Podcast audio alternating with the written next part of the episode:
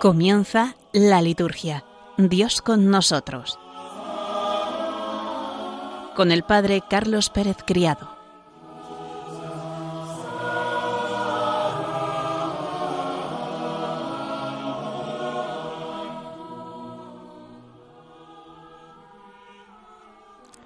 Buenas tardes queridos oyentes de Radio María y bienvenidos un lunes más a nuestro programa La Liturgia Dios con nosotros. Vamos a comentar en el programa de hoy los santos de la semana pasada. Después continuaremos con el comentario del número 9 de Desiderio Desideravi, este documento del Papa Francisco sobre la formación litúrgica del pueblo de Dios. A continuación comentaremos algunos números de las misas de la Virgen María. Y después veremos, continuaremos viendo, mejor dicho, la parte de la vida de uno de los autores del movimiento litúrgico. Vamos a ponernos en presencia de Dios para comenzar orando.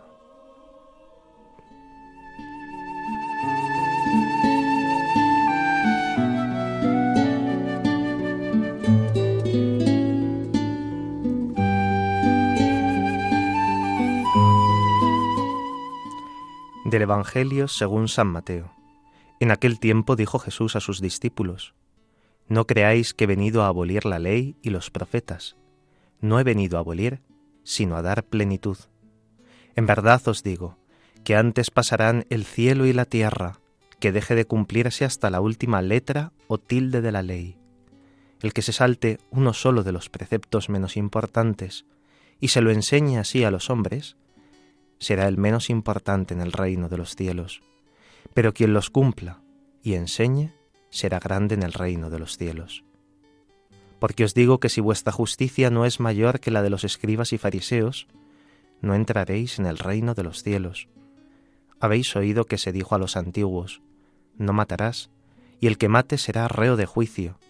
Pero yo os digo, todo el que se deja llevar de la cólera contra su hermano será procesado, y si uno llama a su hermano imbécil, tendrá que comparecer ante el Sanedrín, y si lo llama necio, merece la condena de la guena del fuego.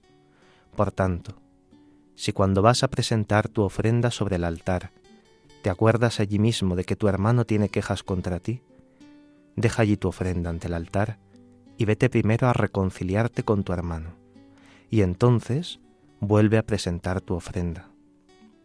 Con el que te pone pleito procura arreglarte enseguida, mientras vais todavía de camino, no sea que te entregue al juez, y el juez al alguacil, y te meta en la cárcel, en verdad te digo que no saldrás de allí hasta que hayas pagado el último céntimo. Habéis oído que se dijo, no cometerás adulterio, pero yo os digo, todo el que mira a una mujer deseándola, ya ha cometido adulterio con ella en su corazón.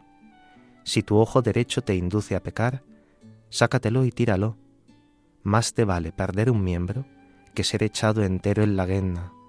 Si tu mano derecha te induce a pecar, córtatela y tírala, porque más te vale perder un miembro que ir a parar entero a la guena. Se dijo, el que repudia a su mujer, que le dé acta de repudio. Pero yo os digo que si uno repudia a su mujer, no hablo de unión ilegítima, la induce a cometer adulterio, y el que se casa con la repudiada comete adulterio. También habéis oído que se dijo a los antiguos, no jurarás en falso, y cumplirás tus juramentos al Señor. Pero yo os digo que no juréis en absoluto, ni por el cielo, que es el trono de Dios, ni por la tierra, que es estrado de sus pies, ni por Jerusalén, que es la ciudad del gran rey. Ni jures por tu cabeza, pues no puedes volver blanco o negro un solo cabello, que vuestro hablar sea sí, sí, no, no. Lo que pase de ahí viene del maligno.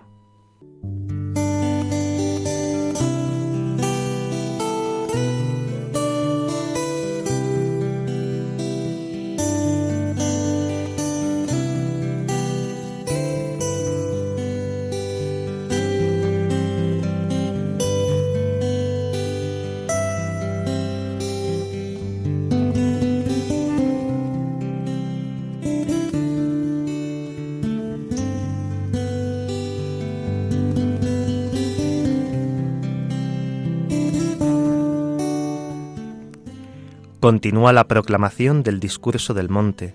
El Señor, desde su autoridad divina, pero yo os digo, enseña que Él no viene a abolir la ley y los profetas, sino a dar plenitud, a darlos cumplimiento. Jesús en la cruz los cumplirá con toda perfección. Allí todo se cumplirá. Desde esta perspectiva enseña los preceptos menos importantes, las bienaventuranzas. Es pequeño en el reino de los cielos quien no los cumple, y es grande quien los cumple. Grandes en el sentido de que estos son quienes hacen avanzar el reino de Dios y lo hacen presente en el mundo. Los discípulos de Jesús han de vivir una justicia, una misericordia mayor que la de los escribas y la de los fariseos. La moral cristiana no se reduce a lo que es suficiente, sino que se orienta a lo que es de más a más. Todo lo que va más allá de lo que es debido y merecido. El argumento de la vida cristiana no es el pecado, sino la gracia. El cristiano no debe estar preocupado solo por lo que no debe hacer, sino por lo que tiene que hacer como fruto de su seguimiento de Cristo. Si no lo hace, está destinado al fuego del infierno, a la guenna, que en este caso no significa la condenación eterna, sino el lugar donde se queman los desechos, como un resto de serie inservible. En el Salmo escuchábamos ayer que se canta que los que obran así son dichosos, son bienaventurados los que caminan en la ley del Señor.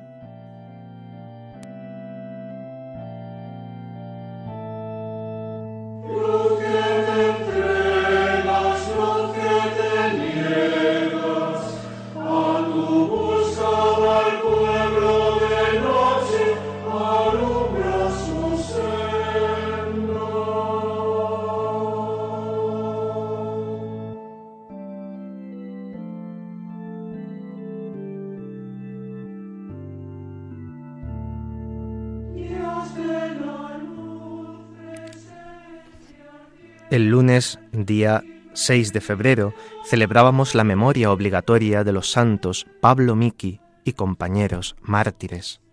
Son los mártires del Japón. Los compañeros de San Pablo Miki formaban un grupo de 26 integrado por sacerdotes, religiosos jesuitas y franciscanos y laicos. Entre estos últimos, tres chicos de 13 años que ayudaban como acólitos en las celebraciones.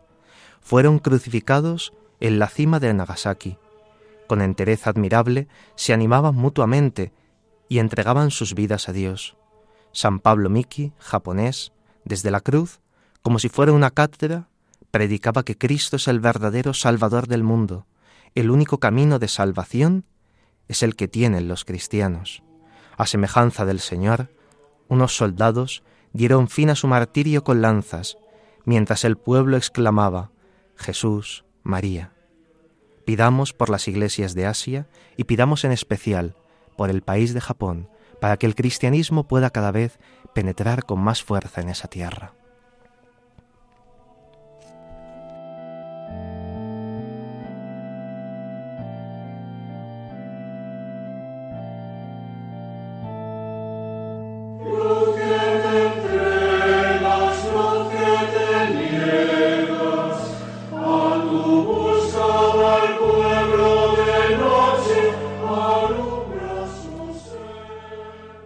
Día 8, el miércoles, teníamos la posibilidad de celebrar dos memorias libres, la de San Jerónimo Emiliano y la de Santa Josefina Vaquita.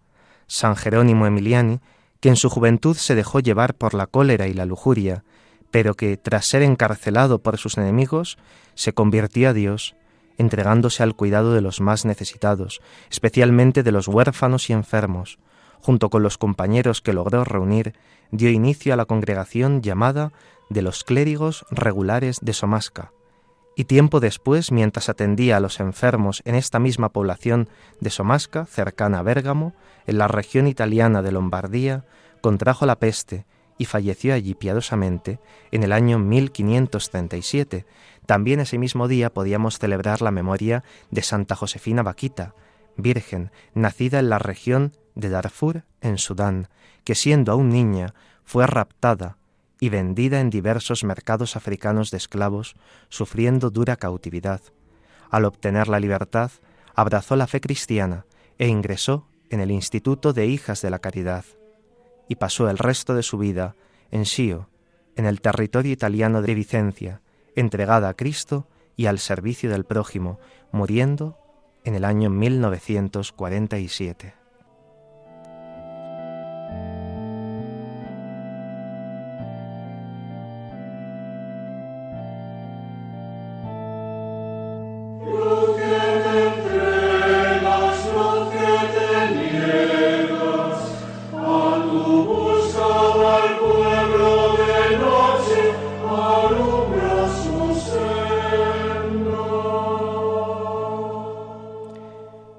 Viernes celebrábamos la memoria obligatoria de Santa Escolástica, Virgen, hermana de San Benito, monje y padres de monjes.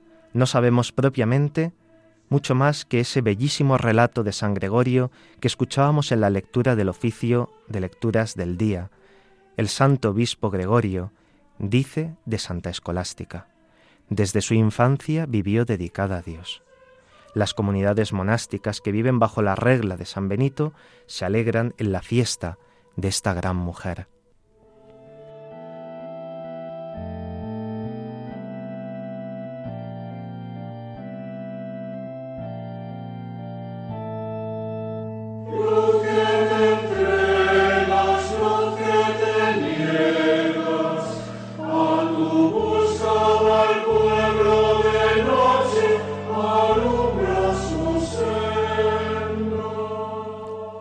Por último, el sábado tuvimos la posibilidad de celebrar la memoria libre de Nuestra Señora de Lourdes. Cuatro años después de la proclamación de su Inmaculada Concepción, la Santísima Virgen se apareció en repetidas ocasiones a la humilde joven Santa María Bernardita Subirús en los montes Pirineos, junto al río Gave, cerca de la población de Lourdes en Francia, y desde entonces aquel lugar es frecuentado por muchos cristianos que acuden devotamente a rezar y pidiendo la intercesión de la Virgen María la curación de sus cuerpos. Ese día hubiese sido recomendable, quizá en muchos lugares lo habéis hecho, celebrar una de las misas de la bienaventurada Virgen María, que se llama La Virgen María, Salud de los Enfermos. Si no se hizo, pues se puede hacer en alguno de estos días también para ver cómo esta intercesión de la Virgen María es en una manera especial en favor de nuestros hermanos enfermos. En el prefacio de este formulario de las misas de la Virgen María se dice así, En verdad es justo darte gracias y deber nuestro glorificarte, Padre Santo, porque la Santa Virgen María, participando de modo admirable en el misterio del dolor, brilla como señal de salvación y de celestial esperanza para los enfermos que invocan su protección y a todos los que la contemplan, les ofrece el ejemplo de aceptar tu voluntad y configurarse más plenamente con Cristo, el cual, por su amor hacia nosotros, soportó nuestras enfermedades y aguantó nuestros dolores.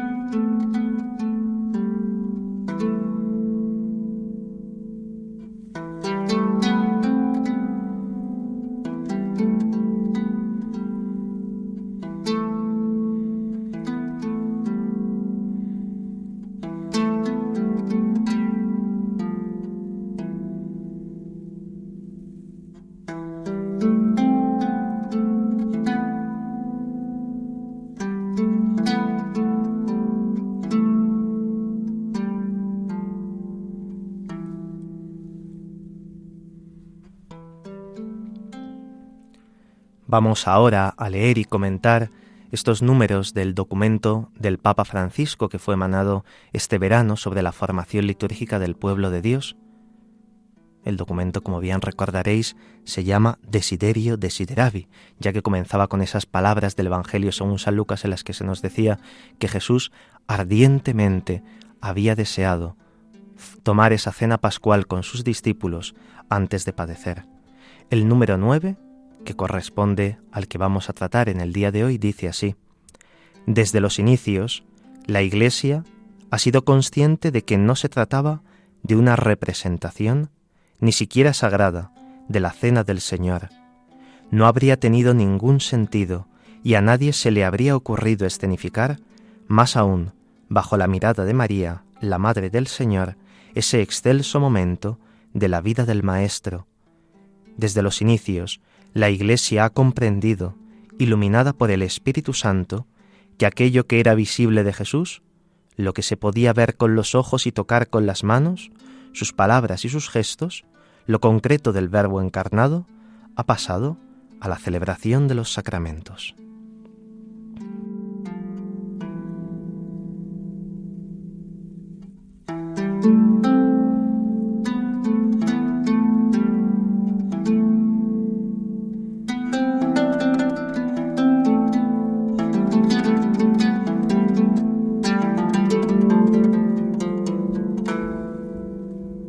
En las celebraciones de los sacramentos, y en particular en la celebración de la Eucaristía, no hacemos ningún tipo de teatro, no hacemos ningún tipo de representación, ni siquiera se trata de una simple mímesis, sino que se trata de actualizar el misterio de la redención. Cada vez que celebramos la Eucaristía, no estamos celebrando la última cena, sino que se está actualizando ojo, importante esta palabra, actualizando el único sacrificio de Cristo, ese sacrificio que ocurrió hace dos mil años, a través de la celebración de la Eucaristía, se nos sigue haciendo presente a nosotros aquí y ahora, en cada lugar donde haya un sacerdote, donde haya un altar en el que se ofrezca el sacrificio eucarístico. Y esto es muy importante y es un dato fundamental de la teología católica. El sacrificio de Cristo se actualiza, no se repite, ha sido una sola vez para siempre. La Iglesia ha tomado conciencia desde los primeros tiempos, bien lo explica este número, que el Señor ha transmitido un legado precioso a su Iglesia y que no se trataba de representar a modo de teatro, sino que Él volvía a hacerse presente cada vez que se hiciesen esas palabras y esos gestos que Él había mandado a sus discípulos. Los discípulos inspirados por el Espíritu Santo, fueron comprendiendo cada vez con mayor claridad lo que el Señor les había transmitido, el memorial que se iba a actualizar. Y esto ocurre de manera eminente en la celebración de la Eucaristía, pero en todos los sacramentos, Cristo, de una manera peculiar, de una manera propia, se sigue haciendo presente, con unos gestos y unas palabras, Jesús hablaba y Jesús actuaba, y es lo mismo que ocurre en las celebraciones sacramentales. La palabra y la acción, junto con la materia de cada sacramento, hacen que Cristo se siga haciendo presente en medio de nosotros.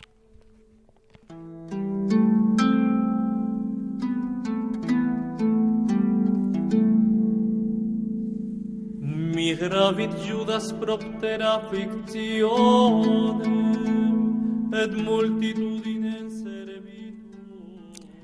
Comenzamos ahora un apartado de la carta del Papa Francisco que se titula así, La liturgia, lugar del encuentro con Cristo. El número 10 dice así, Aquí está toda la poderosa belleza de la liturgia. Si la resurrección fuera para nosotros un concepto, una idea, un pensamiento, si el resucitado fuera para nosotros el recuerdo del recuerdo de otros, tan autorizados como los apóstoles, si no se nos diera también la posibilidad de un verdadero encuentro con Él, sería como declarar concluida la novedad del Verbo hecho carne. En cambio, la encarnación, además de ser el único y novedoso acontecimiento que la historia conozca, es también el método que la Santísima Trinidad ha elegido para abrirnos el camino de la comunión.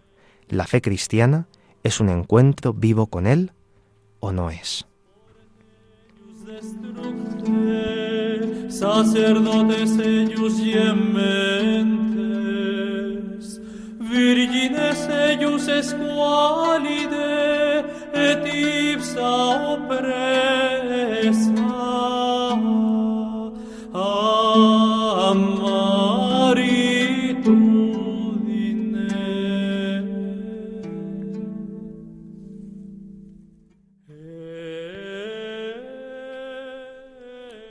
Quiero citar aquí al Papa Benedicto XVI en su primera encíclica, Deus Caritas Est, que decía unas palabras que son muy importantes para nosotros. Decía así, el difunto Papa Benedicto, no se comienza a ser cristiano por una decisión ética o una gran idea, sino por el encuentro con un acontecimiento, con una persona que da un nuevo horizonte a la vida y con ello una orientación decisiva. Esto es clave.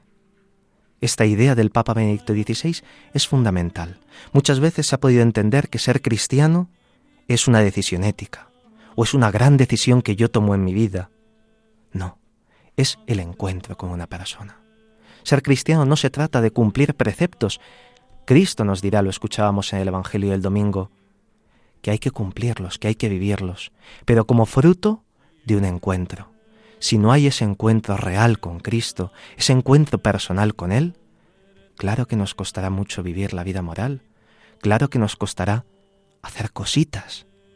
Pero la vida cristiana no es hacer cositas, sino que es vivir con Cristo, tener una vida de encuentro, de comunión plena con Él, y de ahí surgirá y brotará cómo vivo, cómo me comporto, cómo trato a los demás, cómo oro, a qué dedico mi tiempo pero todo depende de si yo me he encontrado con Cristo o no, de si yo le he hecho experiencia personal en mi vida. Si le encuentro de verdad, podré decir, yo no le conozco de oídas, sino que yo mismo he experimentado ese amor de Dios que transforma mi vida y lo que antes me parecía una losa pesada, ahora es algo llevadero y algo precioso, una forma concreta en la que vivir. Cristo ha resucitado y sigue estando resucitado en medio de nosotros, no ya como hace dos mil años, con su cuerpo presente en medio de nosotros, ese cuerpo físico y tangible, sino que está tangiblemente también en medio de nosotros de una manera nueva, a través de los sacramentos, a través de la comunidad reunida, a través de la palabra de Dios. Él sigue actuando con la fuerza del Espíritu y aquel que es el viviente, que está resucitado por los siglos de los siglos, es capaz de darnos nueva vida, a pesar de nuestras dificultades, a pesar de las desilusiones de cada día, a pesar de tantas cosas que pueden surgir. Él sigue estando ahí presente en medio de nosotros y nos alienta en las fatigas de cada vida. Como dice el apóstol Pablo, si Cristo no ha resucitado, vana sería nuestra fe. Alegrémonos, porque Él ha resucitado y nos ha abierto el camino de la vida nueva.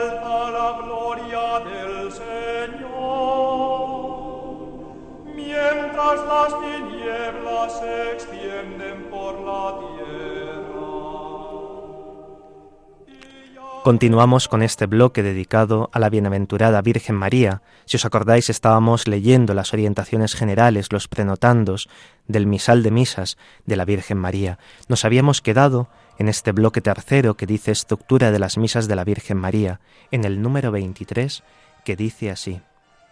La Iglesia, en el curso del año litúrgico, celebra de manera orgánica todo el misterio de Cristo, desde la predestinación eterna, en virtud de la cual Cristo el Verbo encarnado es principio y cabeza, término y plenitud del género humano y de toda la creación, hasta su gloriosa segunda venida, cuando todas las cosas serán perfeccionadas en Él y Dios lo será todo para todos.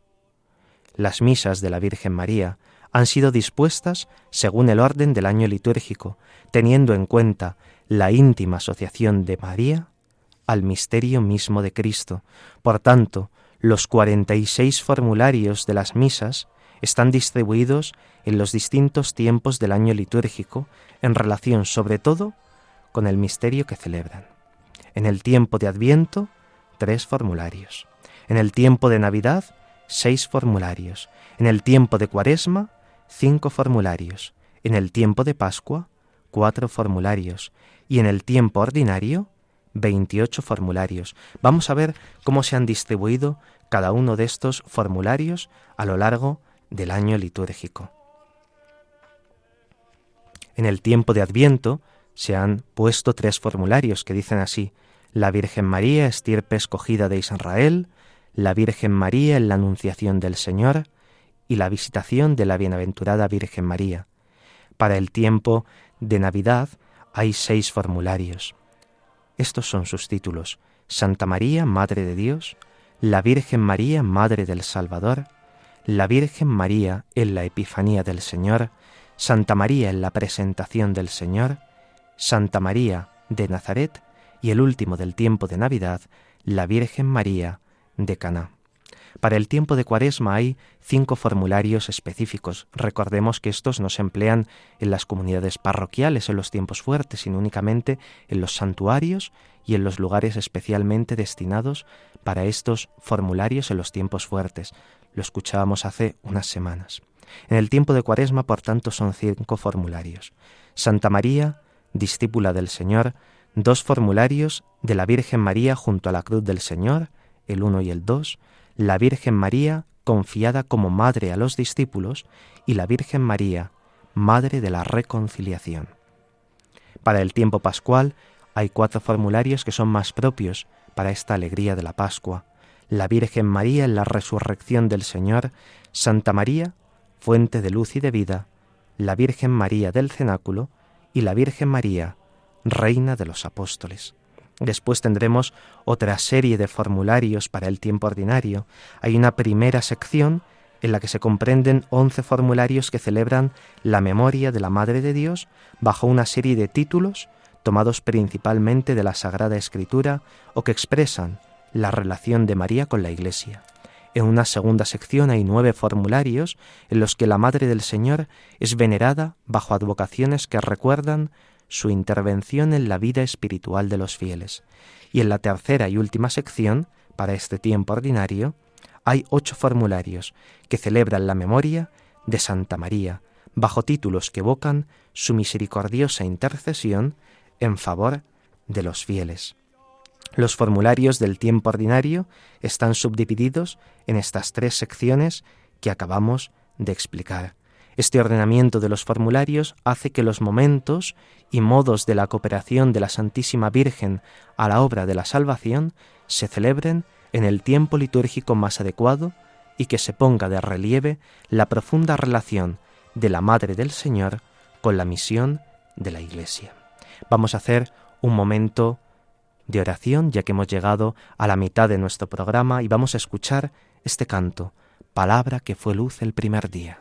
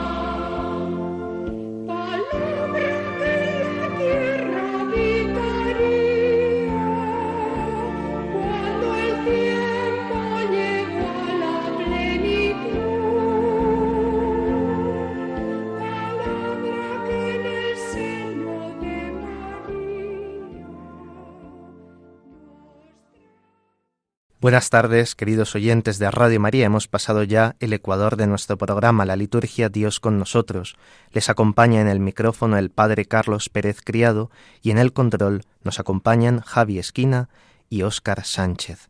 Estábamos comentando antes de este descanso orante esta estructura de las misas de la Virgen María. Vamos a continuar con algunos números más. Las misas de la Virgen María, siguiendo la costumbre de la liturgia romana, constan de dos volúmenes. El primero contiene los textos eucológicos, es decir, las oraciones, las antífonas de entrada y de comunión, y en el apéndice algunas fórmulas para impartir la bendición solemne al final de cada misa. El segundo volumen contiene las lecturas bíblicas asignadas a cada una de las misas, con el salmo responsorial y el aleluya o el versículo antes del Evangelio para el tiempo de Cuaresma. Además, en este primer volumen, para favorecer la preparación de la celebración eucarística, cada formulario, cada formulario, fijaos, va precedido de una introducción de índole histórica, litúrgica y pastoral, en la que se explica brevemente el origen de la memoria o del título de la Virgen María, se indican en ocasiones las fuentes del formulario y se ilustra la doctrina que emerge de los textos bíblicos y eucológicos. Si queremos hacer un retiro, por ejemplo, con advocaciones marianas, podemos coger estos volúmenes de las misas de la Virgen María y podemos ir leyendo y desgranando cada uno de los formularios. Leemos las oraciones, leemos después las introducciones que nos ayudarán a comprender mejor el sentido y el significado, podemos leer las lecturas bíblicas, y podemos ir engarzando así los distintos elementos. Fijaos, con un formulario, a lo sumo dos, podemos hacer un magnífico retiro.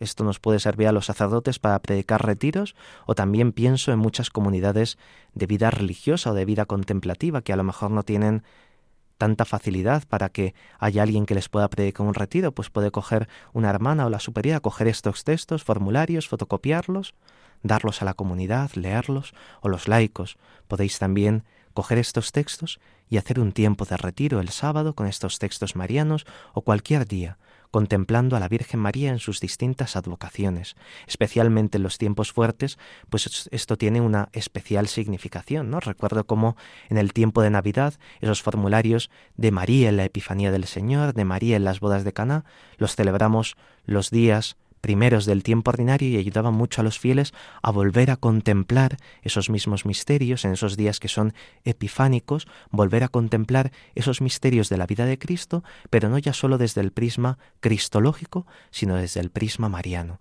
cómo la Virgen María está presente en esos acontecimientos de la vida de Cristo y cómo ella les da también un nuevo significado muy interesante.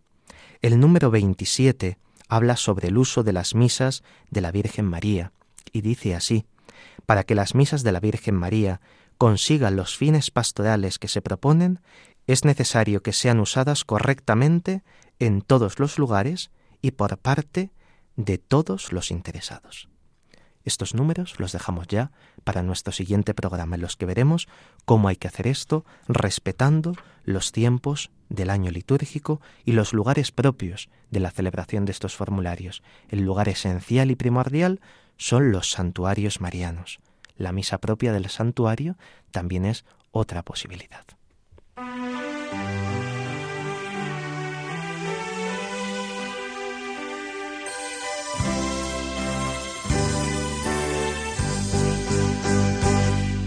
Son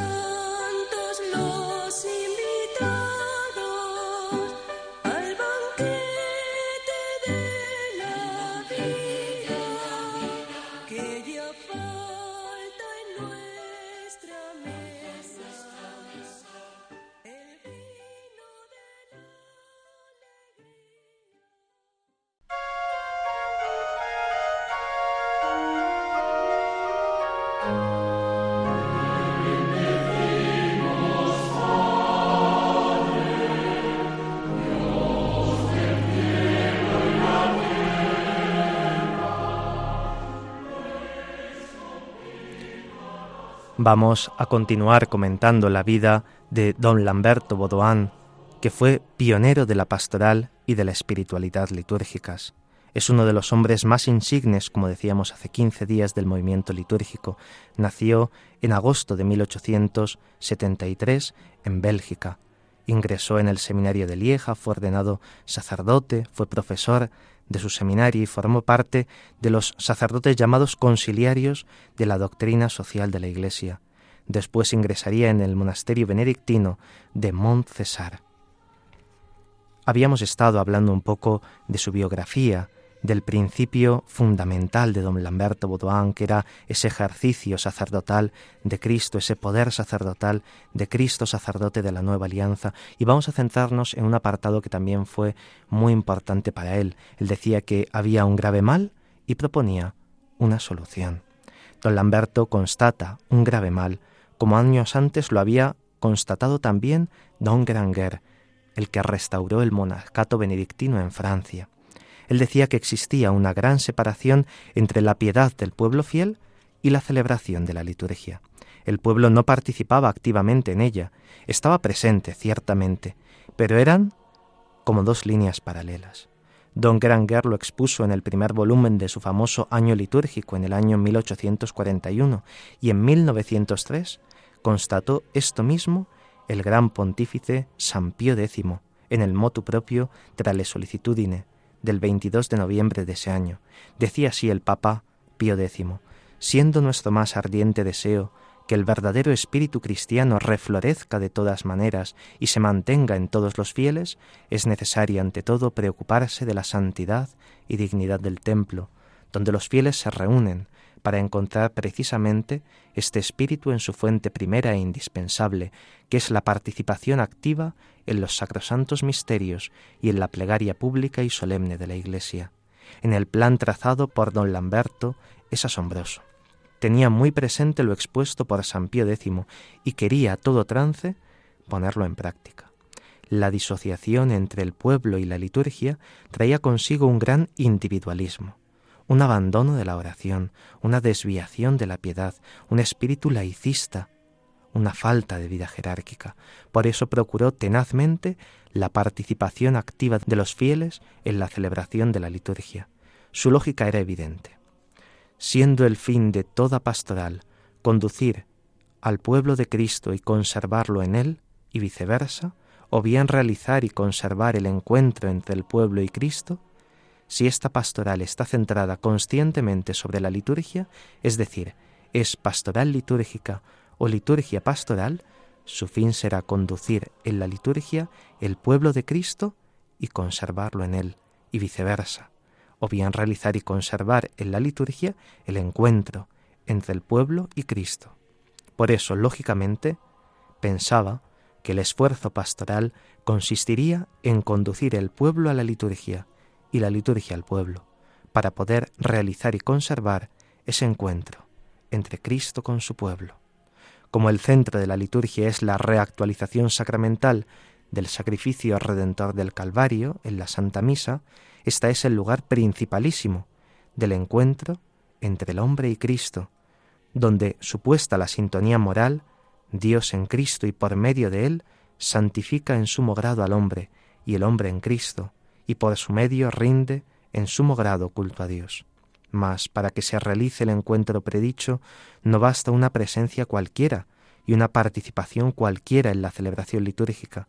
No se trata de un encuentro solo material, puramente extrínseco, sino de un encuentro interno, en el ánimo de la persona.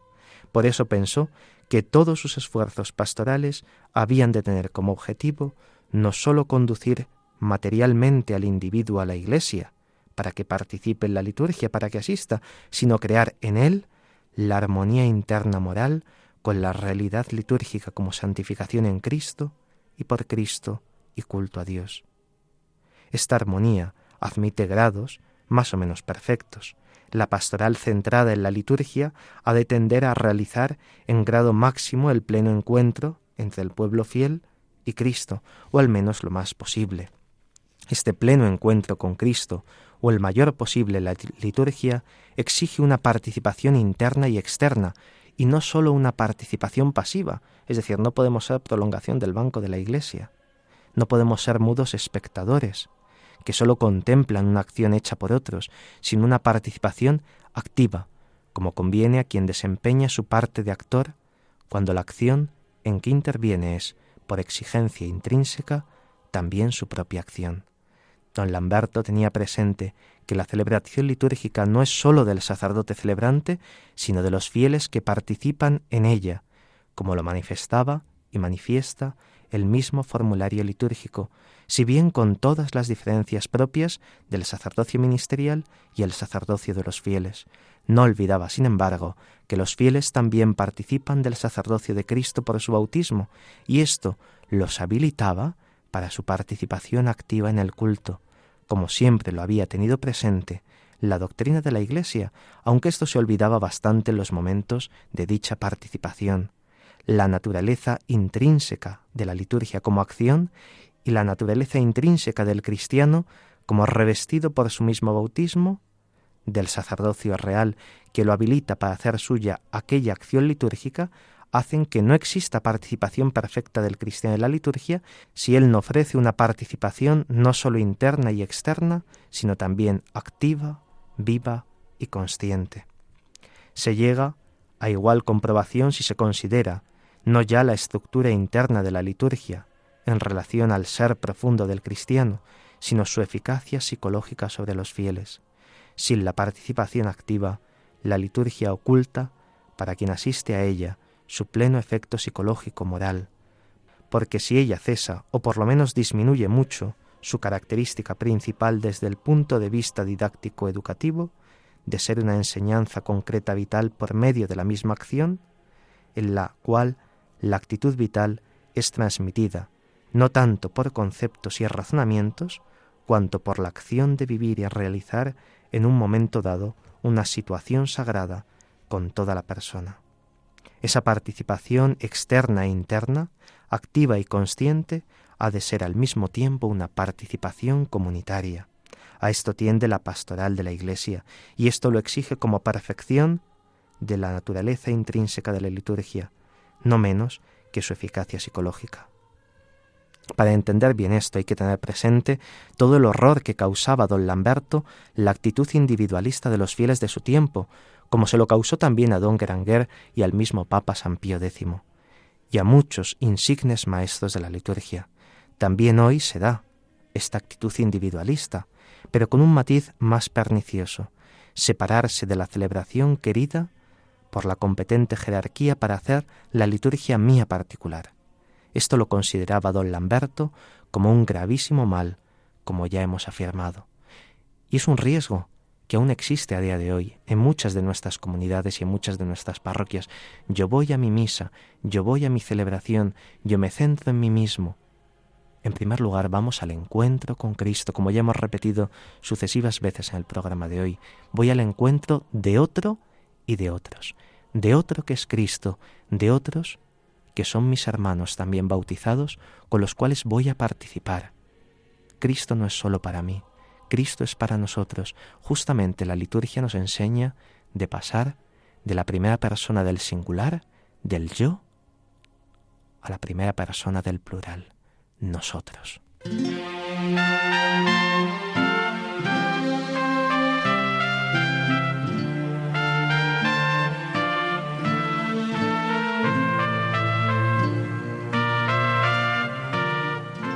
Dentro de no muchos días, el día 22 de este mes, comenzaremos la cuaresma y lo haremos con el miércoles de ceniza, aunque ya es un poco anticipado.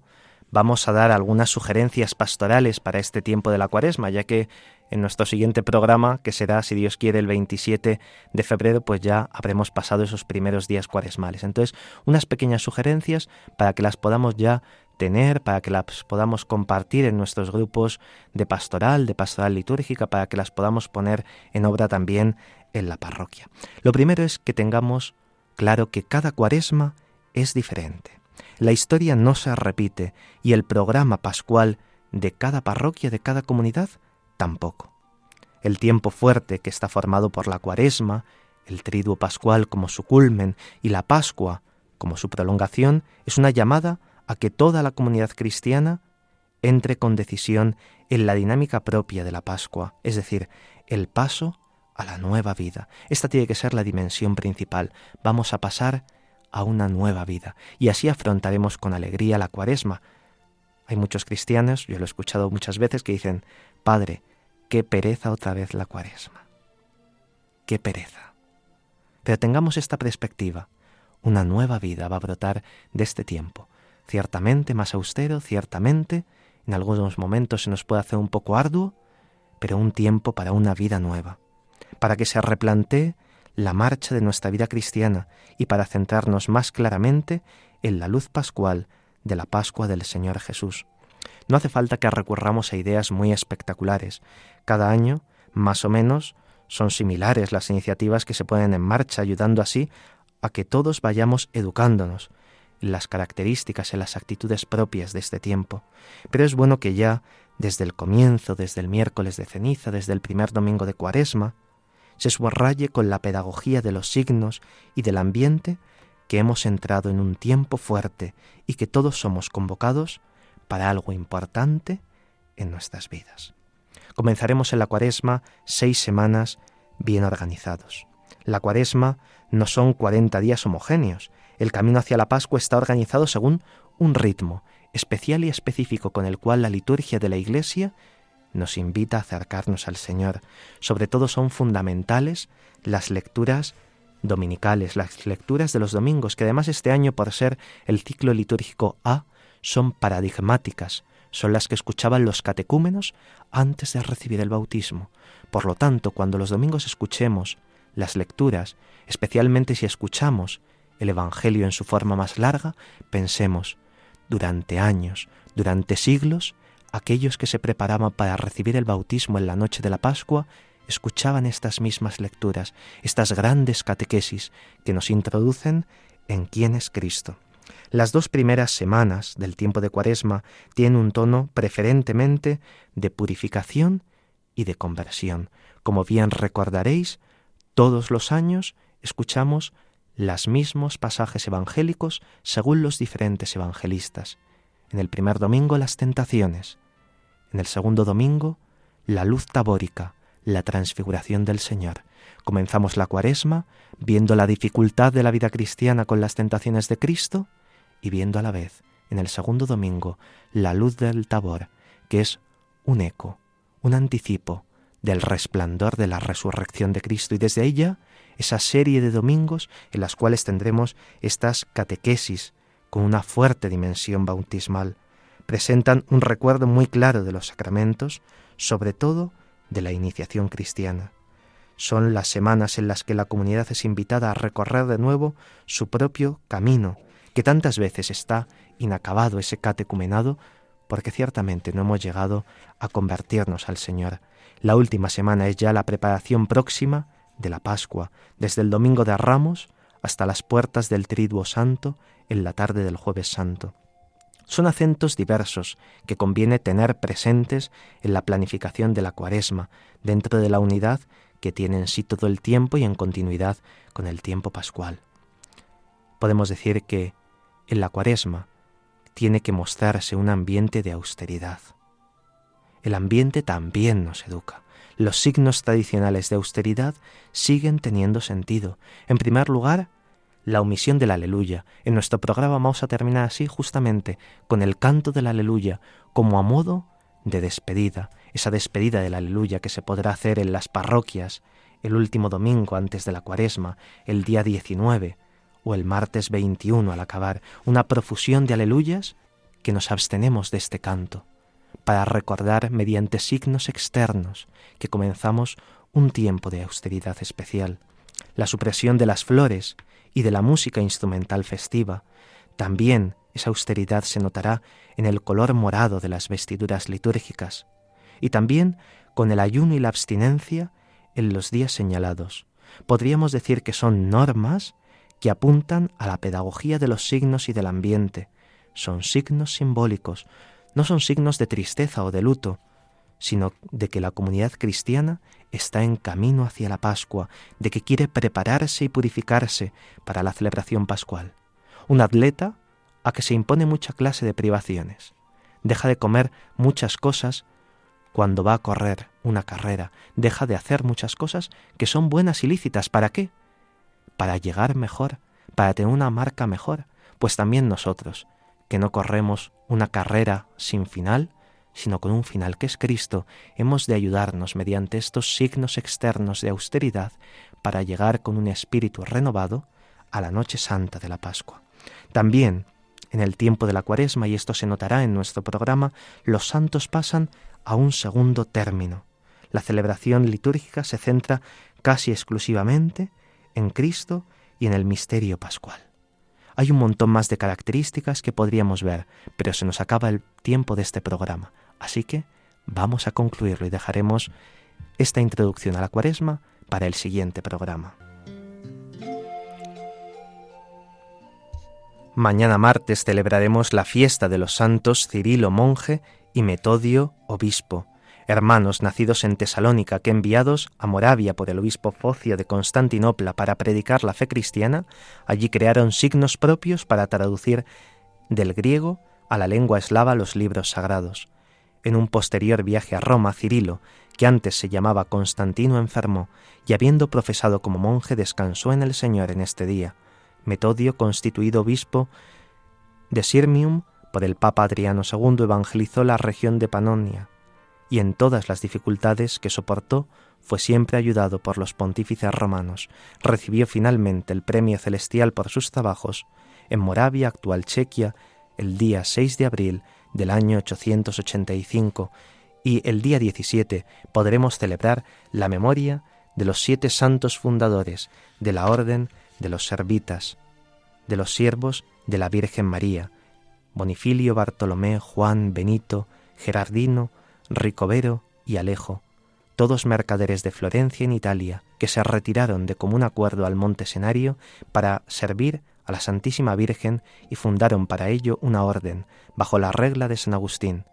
Son conmemorados en el día en que falleció el ya centenario último de ellos, Alejo, en el año 1310. Como conclusión de nuestro programa, como despedida de este tiempo ordinario, ya próxima la cuaresma, vamos a escuchar este aleluya.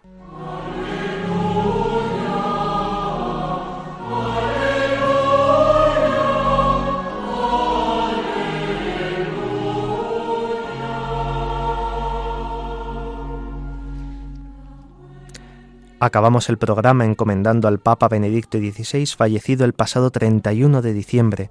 Pedimos para que su alma goce en la Asamblea de los Santos de la contemplación del rostro de Dios y también, cada uno privadamente, puede encomendarse a su intercesión.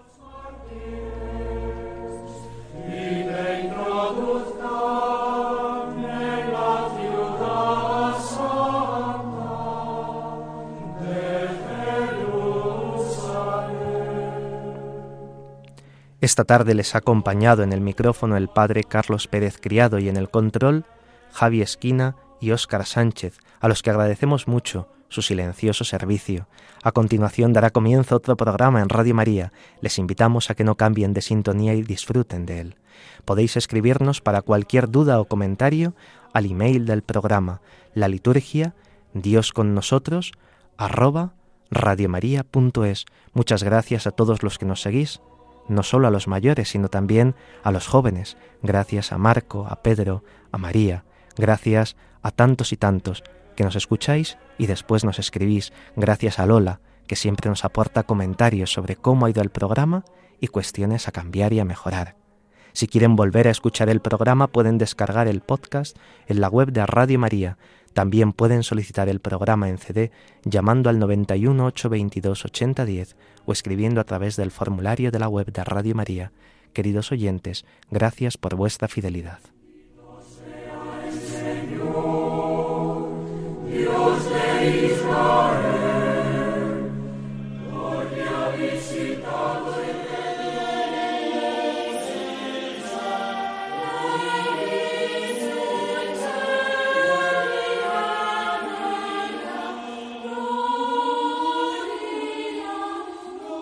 Así concluye la liturgia. Dios con nosotros, con el Padre Carlos Pérez Criado.